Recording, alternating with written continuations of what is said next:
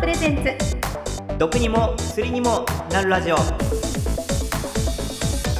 こんにちはアイドラッグストアの小野裕樹です。こんにちは番組ナビゲーターの辛坊智恵です。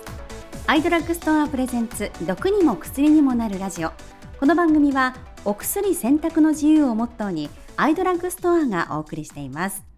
世界中から医薬品やサプリメントの個人輸入代行を手掛けているオンライン薬局ならではの視点で最新の医療ニュースからお買い得商品の情報までポッドキャストを通じて時に楽しく時にシリアスにお伝えしていきます。まあ、今年は小野さん急に寒くなりまして、はい。秋はどこに行っちゃったんだという感じですがね。え、うん。まあ、あのインフルエンザもね流行しているなんていうニュースも聞きますけれども、ね、リスナーのあなたは元気にお過ごしでしょうか？ほんと寒いですよね。ね。最近あの富士山の近くの湖にちょっと釣りに行ったんですけれども、ええええ。もう朝一の気温がもう3度とかそのぐらいだったので、ええ。本当あの着る服ですねすごい、あの迷いますよね。本当ですよね、はい。しっかり防寒していかないとって感じで、ではい。もゴルフとかはい。釣りとか、朝早いレジャーってやっぱりそういう風にね3度くらいとかなお寒いってことですもんね。そうですね、うん。はいまあ風邪ひかないようにちょっと頑張っていきますので、それでは今回も最後までよろしくお願いいたします。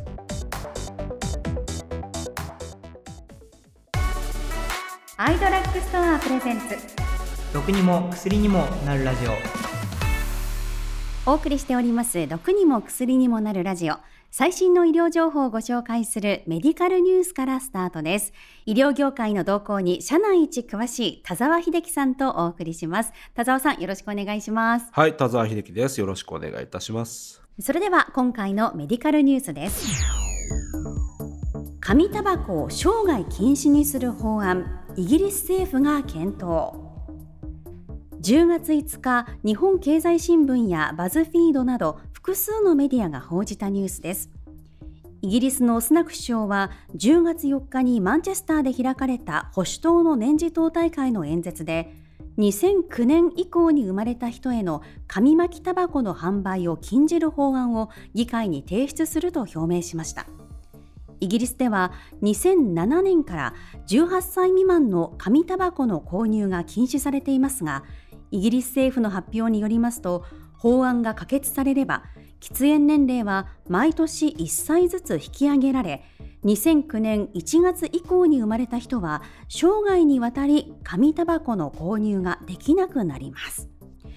えー田沢さんこれ生涯禁止と聞くと強い響きに聞こえますね。そうですね。はい実はこの法案は世界で初めてではなく、え。ーニュージーランドでも同様の法案が2022年に可決され、うんうんうん。今年2023年から施行されているそうです。そう。なんですね。あのニュージーランドも今回のイギリスの法案と同じく2009年以降に生まれた人が対象ということで若い世代による喫煙の習慣化を防止し予防可能な疾患を抑えたいという狙いがあるとのことなんですがこれイギリスでは4年後2027年の施行予定ということなんですね。はい、実はこの喫煙問題、国に大きく経済負担をかけているとも言われています。うん、あの喫煙者の方はねたまにあの人より多く納税してるんだぞなんてこうね、はい冗談でおっしゃったりしますけれどもあの国への経済的負担ということですがこれはどういった負担があるんでしょうか？えーそれはやはり喫煙が引き起こす疾患によるものです。病気の人が増えれば医療費で国民保険にも大きく負担をかけますし、疾患で仕事ができなくなる人が増えれば、その分国の収入も減り、経済の縮小につながります。記事によりますとイギリス政府は喫煙が年間に170億ポンドおよそ3兆686億円の経済損失を生んでいると発表しています。まあ、これ3兆円というと岸田総理が掲げるあの異次元の少子化対策に必要とされる予算と、まあ、同等の金額なのですごい規模だなというふうに感じますね。はい。禁煙は健康のため、長生きのためというイメージは皆さんができると思うんですが、えー、喫煙が経済に与えている影響というところまではなかなか結びつかないのかもしれませんね。うん、そうですね。さあ、ここまでイギリスの紙タバコ生涯禁止のニュースについてお話ししていますが、田沢さん、日本でのこの喫煙事情というとどうでしょうか？はい、厚労省が発表している2022年の喫煙率のデータを見てみると、男性は25.4%、女性は7.7%という喫煙率が出ています。これ3年前の2019年の調査に比べて男性が3.4ポイント女性が1.1ポイントの減少が見られたというところですね。はい定期的なタバコの値上げもそうですし、えー、喫煙できる場所も少なくなりコロナ禍でさらに喫煙場所が制限され禁煙をされた方も多いかもしれません、はい、あの10月17日に JR3 社が発表した内容ですが来年の春に東海道新幹線山陽新幹線九州新幹線の車両すべてから喫煙ルームを廃止するという動きもありました、まあ、理由として先ほど挙げた喫煙者の減少も挙げられていましたね。はい。愛煙家で有名な明石家さんまさんがそれを聞いて絶叫したというニュースを見ましたね、うんですね。でも本当にあの私がすごくこう小さい頃っていうのは電車の中でもなんかもう皆さんタバコ吸ってましたし私があの一番最初社会人になった頃の会社ではフロアでみんなタバコ吸ってるまあみんなというかねあのタバコが吸えるっていうその自由があったっていう感じですけどそれを考えると本当にこうあっという間にこんな禁煙っていう感じの動きが出てきてるなという感じはします。そうですね、まあこれもそれも時代の流れというようか なんと言いますか、はい、はい、そうですね。え本日のメディカルニュースは世界のタバコ規制や日本の喫煙事情。そして習慣や意識を変えるのは大変難しいことかもしれませんが禁煙を考えることが自分のため家族のためというだけではなく国のためにも有効であるというお話でした。はい、えー、最後に宣伝になってしまいますが、うん、アイドラッグストアでも禁煙補助系のさまざまな医薬品で禁煙を志す方をサポートしております。はい、えー、田沢さんどうも今日もありがとうございました。はい、ありがとうございました。アイドラッグストアプレゼンツ。毒にも薬にもなるラジオ。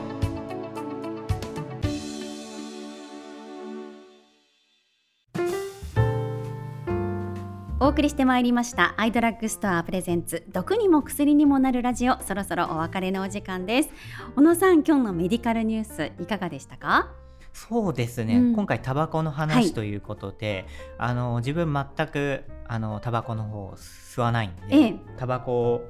による、うん、あの経済効果とか、うん、そういったものっていうのはよく分かりましたし。そうですね。ああとちょっとタバコで思い出したのが、うん、昔ってタバコ1箱なんか300円から400円ぐらいだったと思うんですけど、うんうん、今どのぐらいまで上がったのかっていうのは単純な興味あります、ね、やっぱりこうね吸わない人からするとその辺もっていうね分からないなとかっていうね、はい、でもやっぱりニュースにするといろいろ勉強になるところはありますよね。はい、そうですね、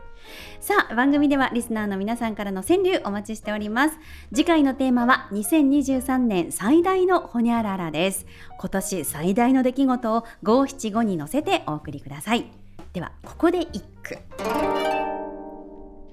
初挑戦トレーニングを始めたよ。ということであのこれ私の句なんですけど。はい。えっとトレーニング、はい、はい始めたんですよ。あの運動大嫌いで、はい、運動といえば小学校中学校高校の体育の授業でしかしたことないぐらいの私がですね、はい、ちょっとそろそろ良くないなと思って、はい、あのパーソナルトレーニングを始めたのが私的な2023年最大のニュースでござざいます。あいやいつもお綺麗だから何かしらやってるんだろうなと思ってたんですけど。あげるものがあるかしら ありがとうございます。そう今年初めて始めたので継続していきたいなと思ってます。じゃあ来年の辛坊さんの進化にさらなる期待ですね。頑張ります。はい、はい、えー、次回のテーマ2023年最大のホニャララ作品投稿は12月18日月曜日までにお願いします。最大に悔しかったこと、嬉しかったこと、最大の買い物しちゃいましたなどなどどしどし送ってください。川柳は番組概要欄に記載してありますお問い合わせフォームのリンクからお送りください。作品の投稿時は番組で紹介できるラジオネームを忘れずに添えて投稿してください。その他にも旧 TwitterX のアカウントにリプライをいただいてもいいですし Spotify からメッセージを送っていただいても OK です。あなたの送りやすい方法でお送りください。川柳をご紹介させていただいた方全員に2000円分のポイント。さらに名人賞に輝いた方には5年連続モンドセレクション受賞の大人気サプリ。L リジンゴールド400粒入りを副賞として差し上げます。本名とラジオネーム。両方忘れずにお書き添えください。川柳以外にもアイドラッグストアへの疑問質問我々へのメッセージなどもいただけると励みになります。メッセージがご紹介できなかった方にも、アイドラッグストアオリジナルタオルが当たるダブルチャンスがありますので、どしどし送ってきてください。その他、番組内でご紹介したニュースの元記事やアイドラッグストアの販売商品、ご紹介した健康情報などへのリンクは、各プラットフォームの概要欄で確認できますので、合わせてご活用ください。アイドラッグストアプレゼンツ、毒にも薬にもなるラジオ。この番組は、お薬選択の自由をモットーにアイドラッグストアがお送りしました。